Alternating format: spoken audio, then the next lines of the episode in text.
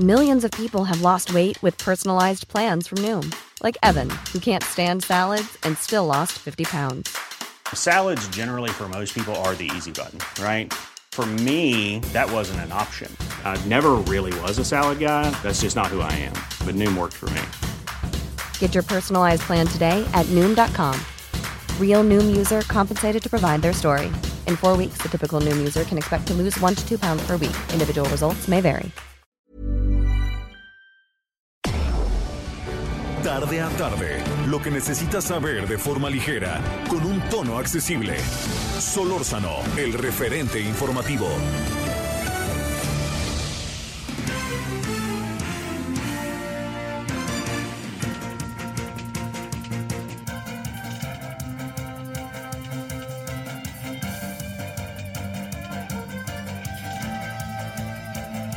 Buenas tardes, 17 con 1 en la hora del centro. Gracias, gracias, gracias que está con nosotros en este día martes.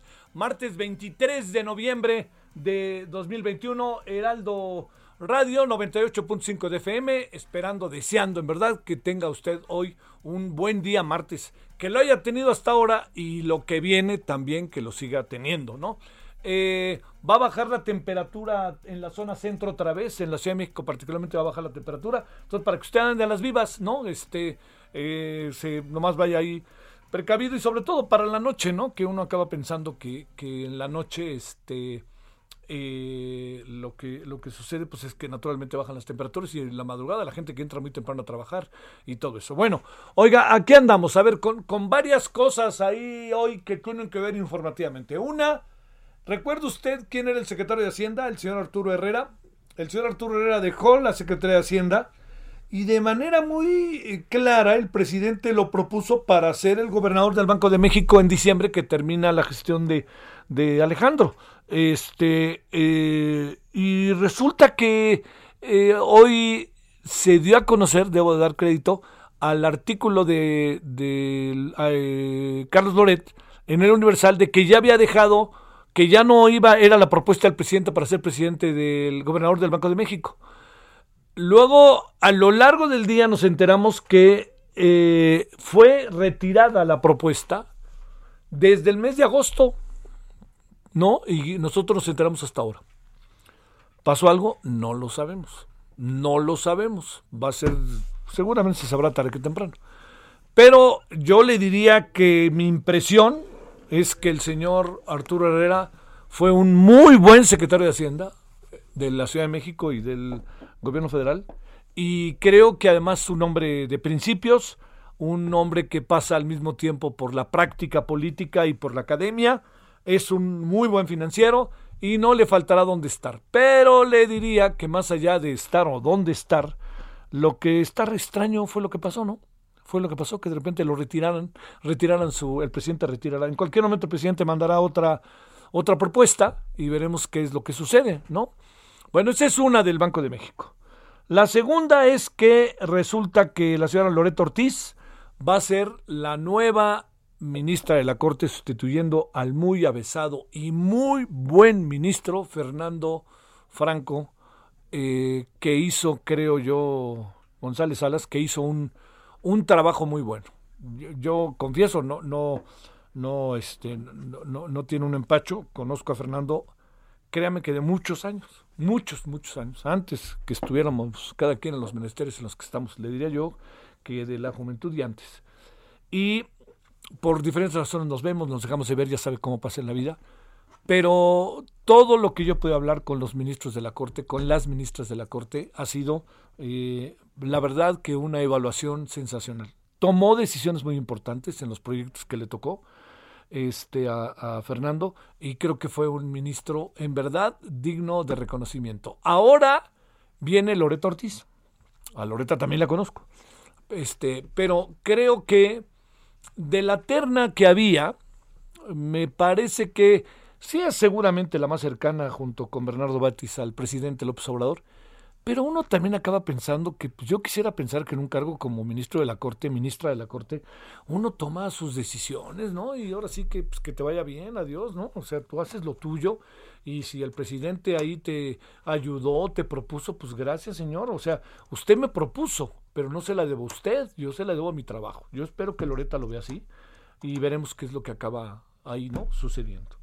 Bueno, estos dos asuntos son hoy este, centrales en términos informativos.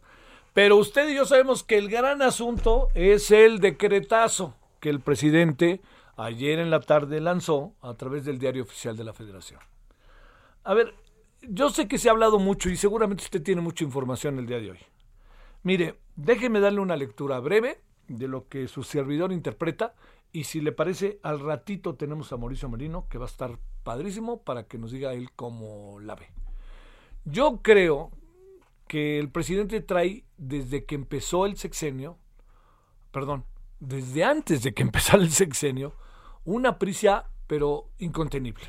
Incontenible. Es increíble. El presidente está a toda velocidad, todo el tiempo, todo el tiempo, todo el tiempo, porque él quiere hacer un proceso, llevar a cabo un proceso de transformación de seis años en el menor tiempo posible. ¿No? ¿Por qué? Porque se le acaba, se le acaba el tiempo. Y además se le va a acabar más el tiempo al presidente, porque recuerde que este sexenio termina el primero de octubre del 2024, porque se ajustan los calendarios electorales. Quiere decir que las elecciones son en junio y toma posesión el presidente en el mes, el nuevo presidente o presidenta en el mes de octubre. Entonces, todo esto, ¿por qué se lo planteo? Pues por varias razones. Porque en esta prisa, el presidente de querer cambiar y sabiéndose poderoso, sabiéndose absoluta y abrumadoramente legítimo, pero no el único representante de esta sociedad, porque es una sociedad diversa, pues lo que acaba pasando es que el presidente a veces está en el voy derecho y no me quito y pasa por encima cualquier cosa. El presidente quiere blindar todas las obras de gobierno. ¿Y sabe por qué las quiere blindar? Por la prisa que tiene, pero ¿sabe también por qué? Porque le va a permitir una capacidad de maniobra que de otra manera tiene que estar expuesto ante las licitaciones, ante los amparos, etcétera. Entonces el presidente dice, vámonos para adelante. Y para eso, si usted se da cuenta, ha colocado al ejército como una de sus cabezas de playa para el proceso de transformación. Y entonces todo esto, como se lo planteo, ha generado naturalmente una inconformidad, a la cual me incluyo. Una inconformidad que pasa por el proceso en el cual se están llevando efecto las cosas. Y en ese proceso por el cual se están llevando efecto las cosas, hay diferentes circunstancias que pasan por encima del Estado de Derecho. Usted decir, bueno, espérenme, pues es lo que el presidente, el presidente es el representante, es el legítimo. No, no, no, no, no, no. Eso nadie lo duda. Pero eso no le da la autoridad para hacer lo que quiera. Porque vivimos en un Estado de Derecho. Oiga, y llegar a este malvado Estado de Derecho que tenemos hoy, qué trabajo nos ha costado, ¿eh? Nos ha costado a todos mucho trabajo.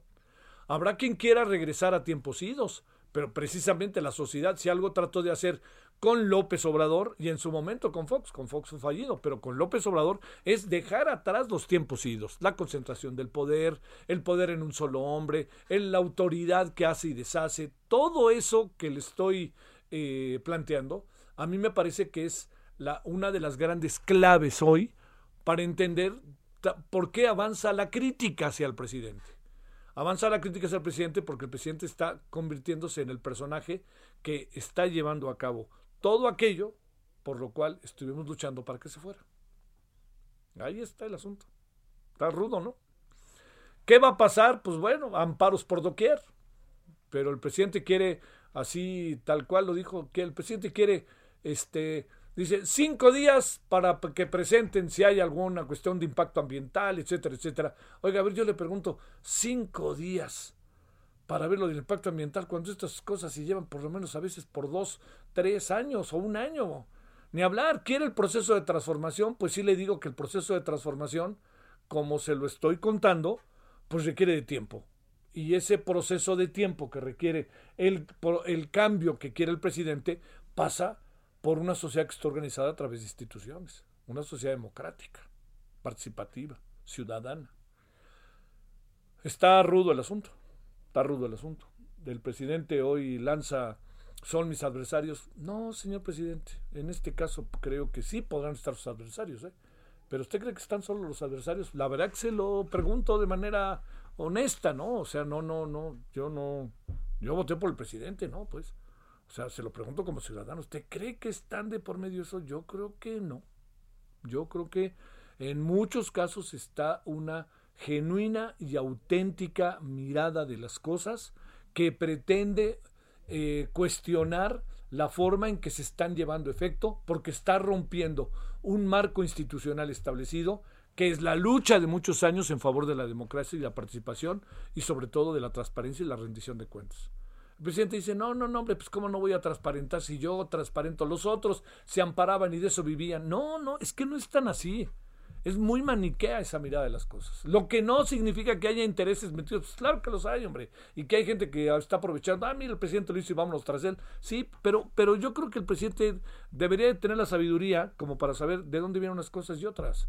Y debe de tomar en cuenta las que tienen que ver con lo que le estoy mencionando. Estado de Derecho, transparencia, rendición de cuentas, etcétera. Bueno, todo eso ahí lo pongo en la mesa porque ahorita vamos a hablar con alguien que de este tema le sabe y a ver cómo ve las cosas porque junto con ello, pues resulta que eh, tenemos al ejército y a las Fuerzas Armadas como el instrumento y el elemento que está siendo de enorme utilidad para el presidente, para su gobernabilidad.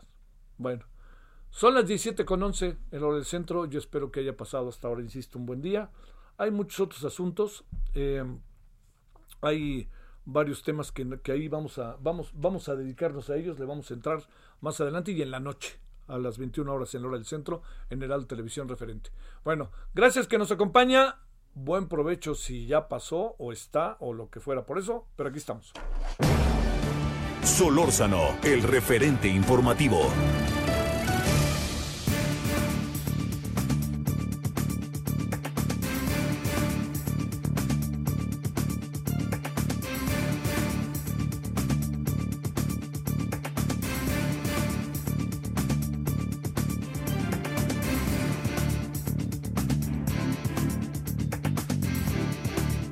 Bueno, eh, vamos a, entrarle a este tema, vamos a hablar también del tema militar, que es este sumamente importante, el tema de cómo se definen o cuáles son los instrumentos que componen la, esas dos palabritas que hoy están en todos lados, que es seguridad nacional. Pues le hemos pedido a Mauricio Merino, analista político, investigador del Centro de Investigación y Docencia Económica CIDE y de la Universidad de Guadalajara, que esté con usted y con nosotros. Queridísimo Mauricio, ya sé que además estás movidito en Guadalajara y con la FIL también estarás movido. ¿Cómo has estado?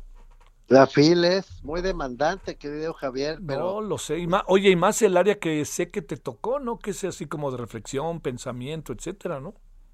Eh, sí, colaboro en una buena parte de la FIL Pensamiento y es muy, muy interesante. No tengo la menor duda. Oye, eh, eh el tema es otro, pero en breve eh, no quiero perder la oportunidad de preguntarte este, una reflexión eh, que sé que has escrito, que has tuiteado, pero ¿cómo ves el tema del CIDE?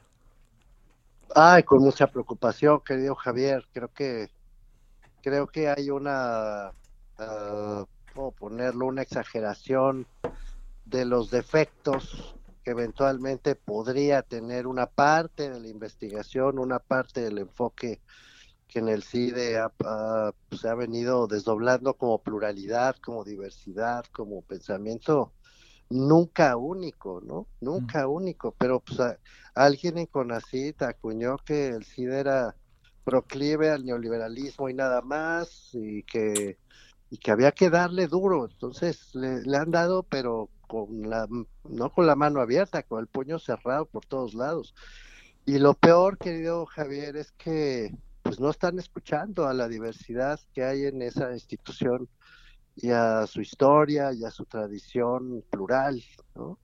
Entonces, sí, sí, sí, está muy feo, la verdad. Es, es muy lamentable ver cómo, cómo se puede construir desde el poder una versión tan, tan odiosa sobre una institución que merece obviamente respeto. Bueno, híjole, híjole. ¿Y quién se quedará el señor Tellaeche o, o, Vidal o quién qué supones? ¿Importa o no? Pues no lo sé, están estos dos candidatos, eso ya te habla de una visión eh, de parte del poder muy sesgada, solo hay dos candidatos, ambos son de Morena, ambos son este, pues muy, muy proclives a la 4T y ambos con matices, pero los dos piensan que el CID es malo, ¿no? Y que hay que acabar con esa maldad del CID. Entonces, pues es, lo malo y lo peor lo que puede suceder. Mi, si, me pides que apueste, este, yo pondría mi dinero en Romero Tellaeche, porque pues, para eso lo mandaron y está cumpliendo al pie de la letra con su con su mandato de, de crear una animadversión pues, cada vez mayor y de, y de crear una polémica cada vez mayor. A eso lo mandaron y en ese sentido, mis respetos, lo está haciendo muy bien. Qué fuerte se oye eso. Este, pues Vidal Llerenas, pues es de ahí también, creo, ¿no? ¿O no?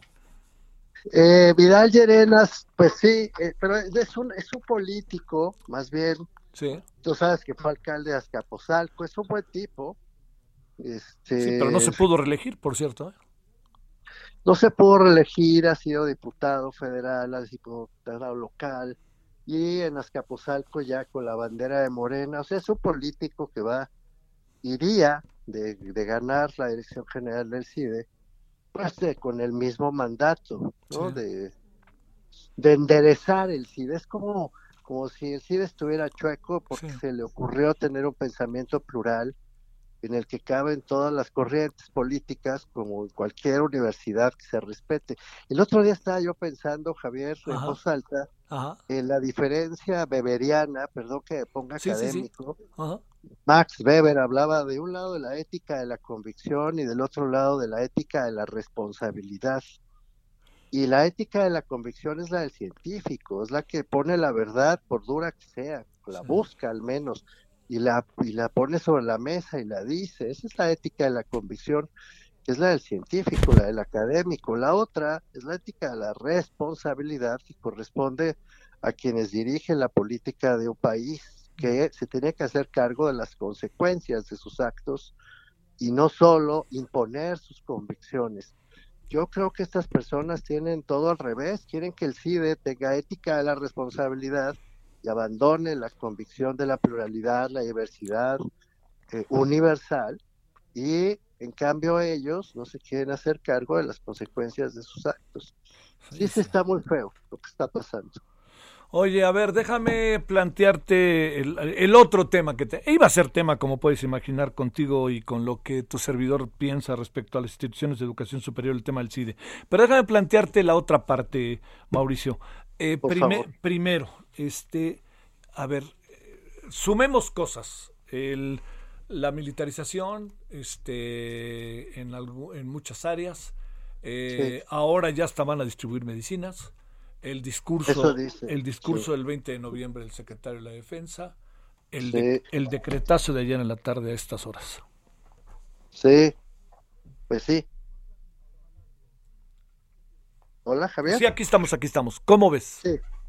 Pues así como lo dices, yo añadiría eh, que todo eso se compendia en el decretazo, como le has llamado, porque efectivamente la idea de poner en la misma frase, en el mismo, en el mismo renglón, interés público y seguridad nacional, está inscrito así en el artículo sexto de la Constitución, eh, en eh, el apartado A, fracción primera, dice que lo único que puede ser excluido de la transparencia y de la revisión eh, abierta de todos los datos eh, que son públicos de suyo como principio constitucional son literalmente, ¿no? Con la única excepción de aquellos asuntos que sean, estoy citando de memoria, que sean considerados como de interés público y eh, seguridad nacional. Entonces, eh, bueno, ya esto quiere decir que el presidente ha decidido con una enorme necesidad de buscar eficacia por encima, eficacia entendida como las obras para adelante y, que no pongan pretextos ni excusas ni obstáculos para las decisiones que ya tomó. Bueno, pues emite este decreto en el que evita de un lado que haya dictámenes de tipo ambiental o socioeconómico, como establece la ley de obras públicas de impacto ambiental o de impacto socioeconómico, esos dictámenes no frenen las obras públicas que, ha decidido llevar a cabo. De otro lado, permite dar información a cuentagotas, decidir cuál sí y cuál no. Y como bien dices, en tercer lugar, está clarísimo que podrá entregarle al ejército por tratarse de una cuestión de seguridad nacional, pues las obras que él considere que debe llevar a cabo el ejército. Sí, sí, pues está, está bastante claro, creo que ni siquiera admite mucha interpretación. A ver, oye, eh, ¿qué, ¿qué, puede haber detrás de todo esto? ¿Qué, qué supones que busca el presidente? Eh, yo yo anoto el tema de la prisa que trae, ¿no? De tratar de acabar el sexenio este, pues él dijo que de, de, de, este, quiere acabar el sexenio, como trabaja las 12 horas, entonces no sé cómo, te acuerdas aquel discurso que dijo, ¿no? Pero, pero colocando las cosas en perspectiva, Mauricio, este, ¿qué, qué, qué también sucede? ¿Se concentra el poder? Este, ¿No hay manera de que las instituciones puedan ser un dique democráticamente hablando? ¿Qué pasa? Bueno, vas a decir que parezco disco rayado, querido Javier, porque esto ya te lo había yo, recuerdo, comentado en alguna o en par conversaciones anteriores, no recientes, sino antiguas, y recurro al mismo argumento que para mí es cada vez más claro. El presidente eh, López Obrador no cree, no, no siente que esté viviendo un sexenio más, un gobierno con una orientación eh, propia. Lo que él está viviendo es la epopeya de una cuarta transformación. Es decir, él está encabezando una revolución desde el poder. Eh, no un gobierno, sino una revolución. Y entonces eso cambia dramáticamente la perspectiva tanto del presidente como de sus colaboradores. Eh, incluye, por cierto, cosas como la del CIDE, que a mí me sigue pareciendo profundamente injusta, pero que para ellos es una gesta heroica, ¿me entiendes? Acabar, destruir, eh, oponerse a cualquier cosa que interrumpa, debilite, demore, impida esa revolución que ellos consideran como la, no solo la cuarta transformación del país, sino la más importante de las cuatro, eh, pues ese es el propósito principal que anima sus decisiones. Es en esa luz, en esa lógica que se puede entender por qué salen decretos como este o por qué pasa por encima de las leyes y decide que el ejército pues va a tener más de una centena, según el último recuento que leí, de funciones que no le corresponden, pero que como le obedecen, sigue para adelante. ¿Por qué el propio ejército se siente cómodo hablando de la necesidad de hacer esta gran revolución desde el poder. Yo qué sé, por qué el estigma, por qué el estereotipo se vuelven un instrumento político necesario para poder ir quitando obstáculos y eliminando adversarios potenciales. Eh, no es un gobierno más, insisto, el presidente, quiero decir, él cree que no es un gobierno más, sino que están viviendo una epopeya, una revolución. Y yo creo que cuando uno ve eso, pues ya se empiezan a entender las piezas que se están moviendo, querido Javier. Pero ya lo veíamos venir, por eso digo que parezco eh, disco rayado, porque ya te lo había yo dicho antes. Eh, el presidente lo anunció en sus libros, lo, dice todas las mañanas, pero no lo acabamos de escuchar, ¿no? O sea, él sí está convencido, repito, de estar desde la raíz, eliminando cualquier cosa que huela, se parezca o tienda hacia lo que él considera neoliberal y cualquier cosa también que tienda, parezca o se incline a ponerle contrapesos a esa revolución que él encabeza. Así es la cosa. Te mando un gran saludo, Mauricio. Un abrazo. Ojalá, ojalá podamos conversar el fin de semana ahí que vamos a andar por allá y podamos platicar cara a cara para el radio, para la tele. Me va a encantar, Javier. Te mando un gran saludo. Hasta luego. Adiós. Gracias, Mauricio Merino, analista político, investigador del Centro de Investigación y Docencia Económica CIDE y de la Universidad de Guadalajara, columnista los lunes, una columna en verdad muy para verse en el periódico El Universal. Bueno, Vámonos a la pausa. Vamos a hablar de otras cosas. El tema de los desaparecidos, el tema Horacio Urbano, es martes, y otros asuntos informativos que creo que pueden ser de, de su interés, ¿no? Esto de Zacatecas es verdaderamente un círculo perverso. Pausa.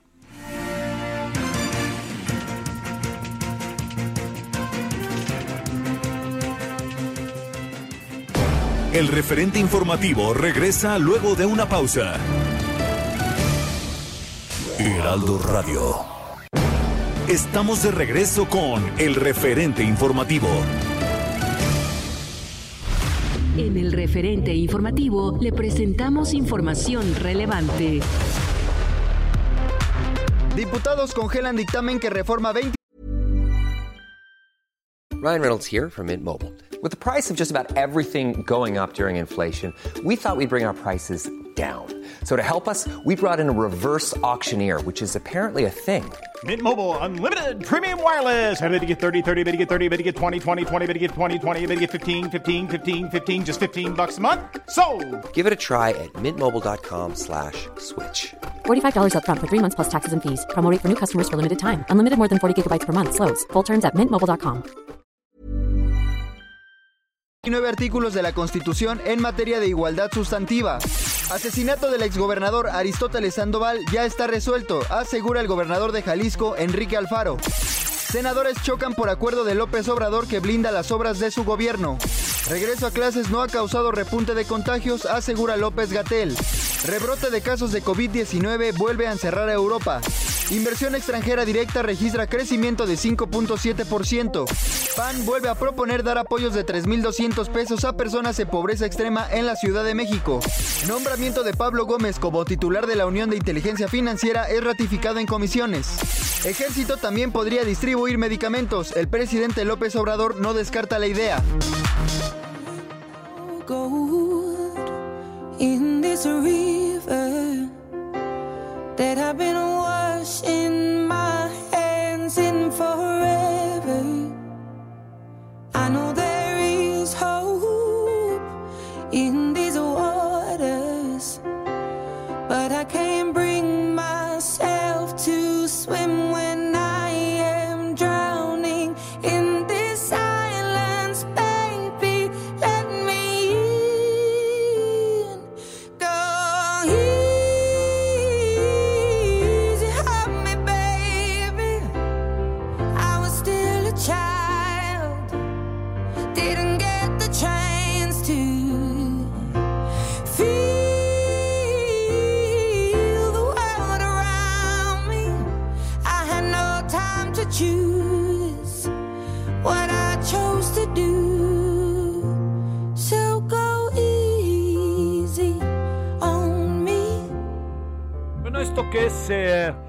del gusto entre popero, es Adele que canta muy bien, pero pues es todo un fenómeno que tiene mucho que ver con una, una forma de concebir la música de una cantante británica que se ha hecho muy emblemática, ¿no? Se llama su álbum Nuevo 30, el cual nomás ha salido una canción y el resto ha sido, bueno, ya sabe, filas y filas, este, supongo yo, a través de las redes para poder tener la, versión de este, el, el- todo, todo el, disco, pues, lo que sería el disco en otro tiempo. Eh, tres días seguidos en la lista de ventas estadounidenses y esto jala, que jala, que jala, que jala. Se llama Easy on Me. A ver qué le parece.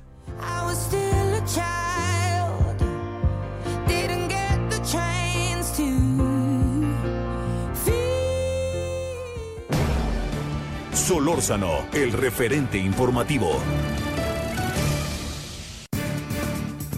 Pues estas paradojas, ¿no? El presidente dijo que iba a regresar a las Fuerzas Armadas a los cuarteles, criticó durante mucho tiempo muchas cosas, pero ahora estamos en un escenario distinto. Eh, leamos las cosas, ¿no? Tratemos de interpretarlas. Javier Oliva, profesor investigador de la Facultad de Ciencias Políticas y Sociales de la UNAM, especialista en temas de seguridad y defensa nacional. Querido Javier, ¿cómo has estado? Buenas tardes. Bien, qué gusto de oírte, Javier. Buenas, buenas tardes. Aquí, pues, viendo tanto, tanto, tanto movimiento que hay en, en ese, en ese ambiente, ¿no? Sí, Ahora sí. con decretos y Bueno. discursos, está, está ver, interesante. veamos el asunto de manera integral. Yo te pongo las variables y vamos viendo, ¿no? La primera, Sí. este, ya va a haber este militares también en las playas para los turistas y Guardia Nacional. Así ya, es. ya va a haber militares hasta hoy. El presidente dijo que iban a entregar las medicinas. Ya hay 80 mil elementos para labores de policía. Y ya el secretario de la Defensa dice que hay que apoyar a la 4T. Y el presidente manda un decreto para voy derecho y no me quito. ¿cómo, cómo leer todo esto en el, en, en el terreno de la construcción de la democracia de un país en la cual, queramos o no, mi querido Javier, todo resulta medio inusual? Sí, in- indudablemente que estamos en una en un contexto de un gobierno que en efecto ha tomado decisiones inusuales, no solamente en esta materia, sino en otras más.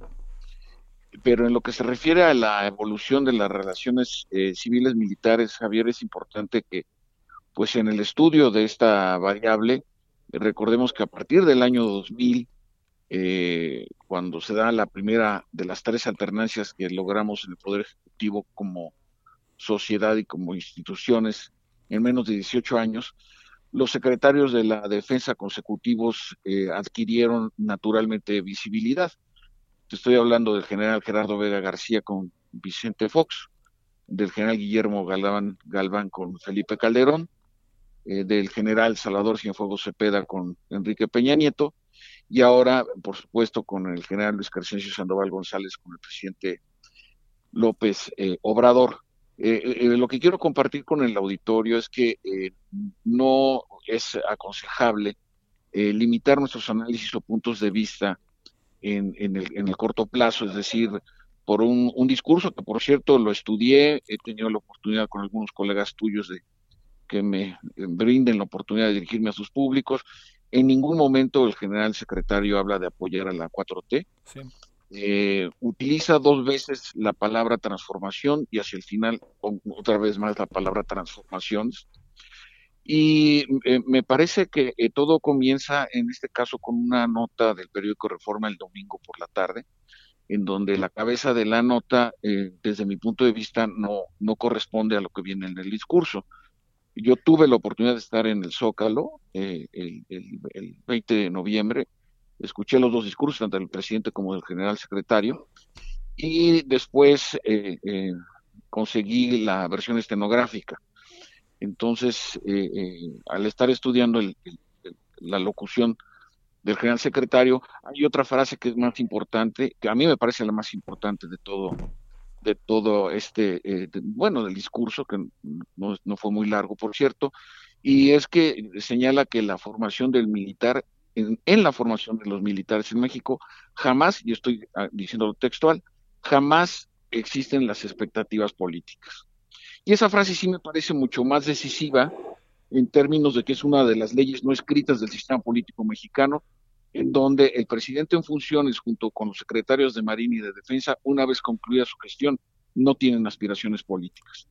Y esto eh, me parece que es muy importante, es una de las claves de la estabilidad de nuestra democracia en el siglo eh, eh, XXI y, y, me puse a revisar en mis archivos también discursos de los anteriores secretarios en lo que va del siglo XXI y siempre llaman a la unidad, a apoyar al presidente de la República, que para ellos es además el comandante supremo de las Fuerzas Armadas, que es su denominación constitucional. Entonces a mí no, no me parece que hay una sobre reacción al discurso de, de, del general secretario, en tanto que eh, si vemos, leemos los discursos del general Vega o del general Galván o del general Cienfuegos, eh, eh, vamos a leer claramente que hay esta, esta convocatoria ¿no? a, a, a estar detrás de, del presidente. Yo recuerdo una, una frase, por ejemplo, del general Gerardo Vega en su segundo discurso del Día del Ejército, en donde seguramente te acordarás porque fue una frase muy que generó mucha, muchas, este, mucho análisis, ¿no? Te, te, acordarás que dijo, no permitamos que México se nos deshaga en las manos. Entonces, eh, eh, una, un discurso de un, de un, general secretario de la defensa o de un almirante secretario de Marina, pues eh, tiene esta también una, una doble connotación y esto también eh, forma parte de, de, nuestro sistema político.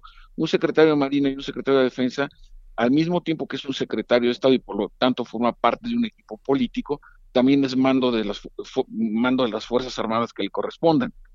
Esta es una de las características, entonces sí, sí amerita desde luego un, un análisis detenido y reflexivo sobre sus eh, distintos discursos, cuando viene el Día del Ejército, la Marcha de la Lealtad y de la Fuerza Aérea, el Día de la Armada de México, pues evidentemente eh, siempre traen eh, posicionamientos institucionales y, y, pues en favor de la, de la, de la República y, de sus prácticas democráticas.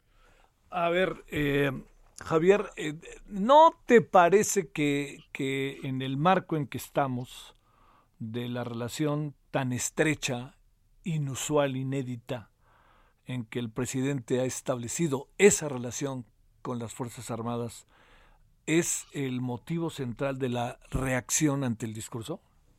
Sí, bueno, claro, estamos en un contexto de, en ciertos segmentos, de una polarización eh, política, al menos en términos mediáticos y en las redes digitales de, de comunicación, porque pues si analizamos los resultados electorales del 6 de junio pasado, pues de 17 gobernaturas, 14 las ganó el partido del presidente de la República, ¿no? Entonces habría que distinguir de qué polarización estamos hablando, es decir, matizarla y darle contexto.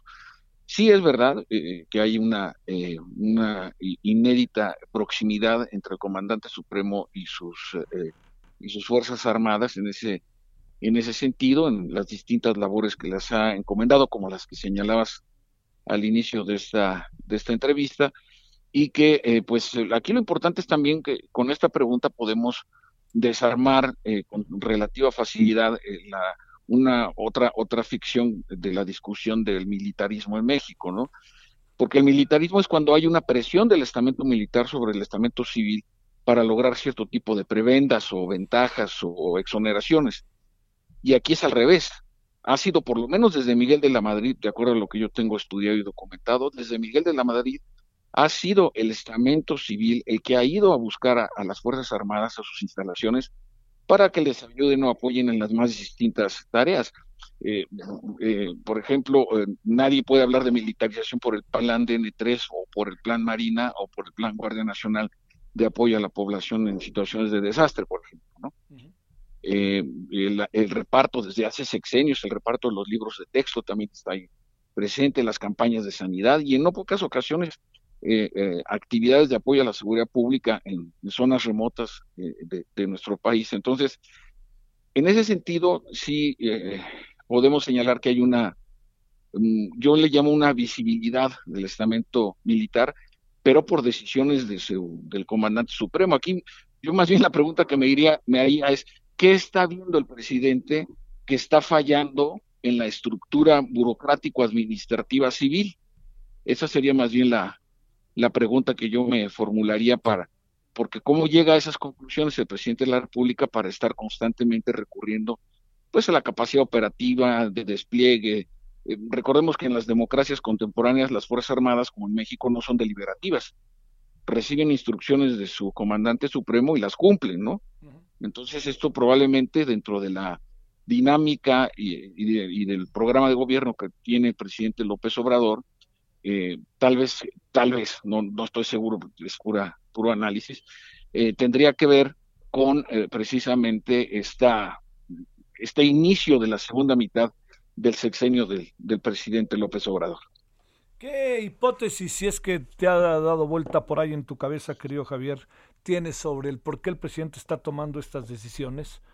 Partiendo de otra variable, ¿no? La movilización del ejército está en todos lados este, y, eso genera, yo estoy de acuerdo mucho contigo, fíjate, esto de la militarización como tal no lo veo, pero digamos, este, estás colocando a una fuerza que inevitablemente puede acabar siendo política en función de los escenarios que tenemos, porque pues el presidente mismo dijo cuando era candidato hay que regresar a los soldados a los cuarteles y ahora cómo vas a regresarlos no tienes manera. No no me digas que de aquí al 2024 con los escenarios que el presidente posiblemente ve va a regresar al 2024 ni de broma ya se quedó con con quien gane el siguiente sexenio.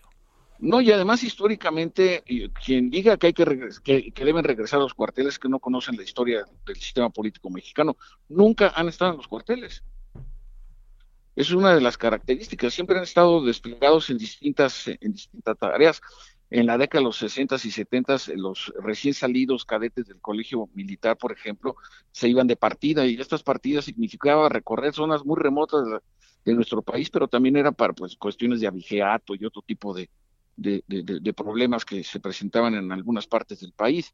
Entonces, eso es total, eh, eh, y son, son reglas no escritas de nuestro sistema político no es que estés a favor o en contra de la institución o del presidente de la República en turno. Yo lo creo que es que el presidente de la República, en su momento, como, como líder de opositor, como candidato, eh, pues no tenía mucho eh, información de cómo funcionaban las, eh, las Fuerzas Armadas. Yo creo que en este periodo de, de, intenso aprendizaje, pues se ha dado cuenta de la, de la relevancia que tiene. Otro, otra, otra línea de discusión, pues sí sería esta, esta eh, lo que yo considero a veces una sobreexposición de, de, de las Fuerzas Armadas en, en, esta diversificación de tareas que les ha estado encomendando incluso hasta el día de hoy. Oye, y para, para cerrar, eh, digamos, eh, entendiendo que, que, han pasado muchas cosas en estos últimos años, y no hablo de estos tres nomás, sí, eh, claro. el ejército, al final, te pregunto, Javier, este, no está ya formalmente en funciones que no están consagradas en los marcos legales de México que tienen que ver con la seguridad, etcétera, etcétera. O sea, porque finalmente uno sabe que está todo el tiempo en la calle el ejército. Sí, pues claro. queremos sin, el, sin ellos con el DN3. Pero ahora te digo, hasta los van a poner a entregar medicinas y lo digo como una variable más de una presencia sí, claro. notoria en la sociedad. Sí, fíjate, fíjate que esto es muy interesante lo que señalas, porque eh, si revisamos las eh, vigentes leyes orgánicas de la Armada de México y del Ejército Mexicano y de la Fuerza Aérea Mexicana, en los primeros artículos están las misiones. Entonces, por ley y por lo tanto por doctrina y pensamiento militar, una de sus misiones es precisamente el apoyo a la sociedad en su desarrollo y en, y en la preservación de la paz. Es decir, está, está jurídicamente sostenido en sus respectivas leyes orgánicas respecto de la responsabilidad que tienen para contribuir al desarrollo nacional. Es, es laxa, es, es amplia la, la, frase, ciertamente, pero contribuir al desarrollo nacional pues, puede tener que ver en algunos momentos con infraestructura, puede tener que ver con preservar la seguridad pública en alguna parte, el apoyo a la población en situaciones de desastre. ¿no? Entonces, sí, sí, sí está contemplado en las leyes orgánicas y desde luego que está sujeto a interpretación del mando civil del sexenio que estemos hablando. ¿Qué piensas para cerrar, Luis, de eh, Javier, del decreto? Eh, eh, ah, el de, es que como hay varios decretos. Bueno, no, no, pero el de ayer, el de ayer en la tarde. Sí, el de, el de, el de ayer, mira, eh, lo estuve leyendo y estudiando con, con, detenimiento. A mí me parece que en las áreas, en, en, en algunas áreas de, de, de, análisis y de seguridad, eh, hay una, no hay una precisión respecto a lo que es la seguridad eh, nacional ni las implicaciones que tiene. Ahora, eh, eh, va a resultar ciertamente eh, polémico, ya, de hecho ya lo, ya lo es, pero es una forma, para mí parece un, paso más en la lógica del presidente de la República de tratar de garantizar y acelerar en la segunda mitad de su sexenio las eh, pues las obras de infraestructura importantes que se que se están eh, desarrollando, porque pues vas a ver la lista de secretarios de Estado que firma el, el decreto y pues son las áreas claves de que se ha planteado el presidente López Obrador en una eh, posible eh, obstaculización por procesos electorales o lo que fuera. Entonces el objetivo es, de, desde mi punto de vista, ese decreto lo que pone en evidencia es tratar de acelerar. Claro, ha habido muchos temas y transparencia, no transparencia, etcétera, pero lo cierto es que yo, yo lo veo como una me medida político-administrativa y presupuestal para acelerar eh, eh, obras como el, el, el, aeropuerto Felipe Ángeles, el tren Maya, el canal transísmico, que son tres obras verdaderamente importantes y que pues lo deseable es que funcionen, ¿no? Yo cuando alguien comienza a decir que pues, ojalá y, y, no terminen o, no, o no. que o malos, no, sí. más le conviene al país que funcionen. Sí, ¿eh? No, no, no. Oye, este, Ahora, también hay, hay quien dice, avesados personajes del derecho mexicano, que es inconstitucional. Sí, sí, he estado al tanto de los, de los debates. Eh, pues habrá que ver, en todo caso, si alguien lo impugna eh, eh, con, como un recurso de inconstitucionalidad. Veremos si alguien, si alguien lo hace y cómo se discute en la, en la Suprema Corte de Justicia ¿no? de la Nación. Javier Oliva, muchas gracias que estuviste con nosotros. Gracias a ti, Javier. Eh, que tengamos una muy buena semana. Saludos al equipo en, en, el, en, el, estudio. Muchas gracias para ti, Javier Oliva, profesor investigador de la Facultad de Ciencias Políticas Sociales de la UNAM. 1749 en la hora del centro. Solórzano, el referente informativo. Balance Inmobiliario es presentado por Centro Urbano. Estrena hoy Casa Odepa en 20. Grandes promociones en Tecámac, Querétaro, Puebla, Cancún, Playa del Carmen y Monterrey. Tu mejor hogar e inversión está en 20. Búscanos en 20.com.mx. Como todos los martes, Horacio Urbano, querido Horacio, presidente de Centro Urbano. ¿Cómo has estado, Horacio? A todo dar, querido Javier, a todo dar. ¿Qué cuentas de nuevo con el Infonavit? Fíjate que, que, que hay, todo el mundo sabemos que el Infonavit es el gran fondo de vivienda que tenemos en México. Podemos decir que, que, no existe ningún otro país en el mundo que pueda presumir de un organismo de vivienda público que haya provocado que haber financiado una de cada tres viviendas del país. En el caso del Infonavit, de ese tamaño estamos hablando del impacto del instituto. Ahora, el hecho es que si bien es cierto que de ese tamaño es el impacto del instituto, también lo es que hay millones de personas, hay que recordar que el Infonavit afilia a todos los trabajadores del sector privado. Entonces, hay millones de trabajadores que han cotizado durante mucho tiempo en Infonavit y por distintas razones nunca tomaron un crédito. Es más, para colmo de males hay millones de trabajadores que cotizando de pronto dejan de cotizar y se quedan con una subcuenta de vivienda que sigue siendo su dinero, pero que lo podrán recuperar hasta el momento de su jubilación. Entonces es bien importante un producto que acaba de presentar el Infonavit que va a ser bien interesante para millones de personas, que es el eh, eh, el cuenta Infonavit más crédito bancario, que va a permitir que quienes tienen una cuenta inactiva, que no han cotizado durante pues, el tiempo que sea, la puedan utilizar como palanca para tomar un crédito del Infonavit más un crédito del banco y poder comprar una vivienda. Está todo el programa. Te voy a dar datos. Eh, el Infonavit, digo, para que dimensionemos, en este momento tiene 72 millones de derechohabientes, son 72 millones de cuentas, porque ahí están las de los trabajadores activos, los que están afiliados, afiliados y cotizan en este momento al Infonavit y al Seguro Social, pero hay otro tanto de trabajadores que no cotizan en este momento, pero que tienen su cuenta. Son 72 millones de cuentas, de las cuales 32 son 32 millones son cuentas inactivas y más de un millón de cuentas tienen en esa subcuenta un ahorro de más de 120 mil pesos. Entonces, estos trabajadores podrán tramitar un crédito donde el Infonavit va a dar el 30% del crédito, el, un banco, el que sea el que elijan, el otro 70% para tener un crédito para comprar una vivienda. Está todo dar, ¿no? Eso quiere decir que si por las razones que se quisieran, este, eh, tú dejaste de cotizar, ¿estás vivito y coleando? Sí, por supuesto. Imagínate un médico que estuvo trabajando en un hospital del Servicio Público del Seguro Social, después se independizó, tiene su consultorio y en algún momento por allá dejó su cuenta del Infonavit, allá la dejó. Entonces, durante muchos años no lo ha utilizado porque no le servía de nada, ahora la pudo utilizar para sacar un crédito de Infonavit más un crédito del banco para sacar para comprar una casa. Es muy bueno porque insisto, hay 32 millones de trabajadores en este supuesto de que tienen una cuenta inactiva, que podríamos ser tú o yo que en algún momento trabajamos, cotizamos, pero al momento no estamos activos, ¿no? Y a lo mejor tampoco volveremos a estar activos porque nuestro tipo de actividades no nos permiten el tener cerca esa posibilidad de afiliación. Bueno, este, pues eh, mi querido Horacio, eh, esta es una buena noticia para aquellos que eventualmente por las razones que se quieran, dejaron de cotizar en el Infonavit, pensando hasta en la pandemia, ¿no? No, bueno, por supuesto, hay muchísima gente que te digo, por el tema de la pandemia dejaron de trabajar y en este momento ya se convirtieron en profesionales independientes o pusieron un negocio, pero ahí tienen su cuenta. Y siempre una de las dudas del Infonavit es que mucha gente compraba cosas para aprovechar su crédito porque veían pocas opciones.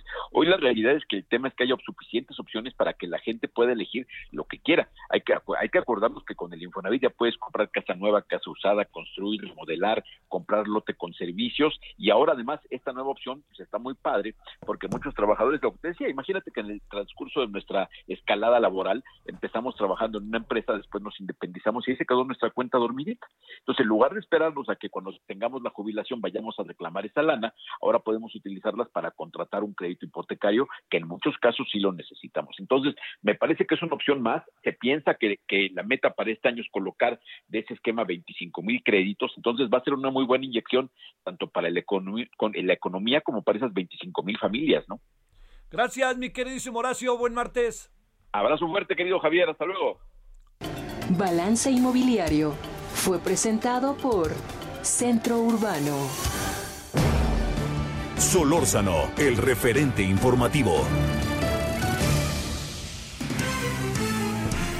En Pocos segundos, mi querido Misael Zavala, para cerrar. Cuéntanos. Javier, buenas tardes. Pues con 92 votos a favor, el Pleno del Senado eligió a Loreta Ortiz Halp como ministra de la Suprema Corte de Justicia de la Nación para ocupar la vacante que deja el ministro José Fernando Franco González Salas. En una votación con cédula y en urna, el Pleno del Senado se decantó por la doctora Ortiz, quien competía en una terna enviada por el presidente Andrés Manuel López Obrador a la Cámara Alta, compuesta también por Bernardo Batis y Verónica de Gives. En total, eh, Javier, son, fueron 114 votos. Loreta Ortiz recibió 92 respaldos de senadores, por lo que se reúnen las dos terceras partes de la Cámara Alta, mientras que Bernardo Batis obtuvo solo ocho votos y Verónica de Gives nueve votos también. Sale. Muy bien. Gracias, muchas gracias, Misael. Nos vemos al ratito. Adiós. Hasta aquí, Solórzano, el referente informativo.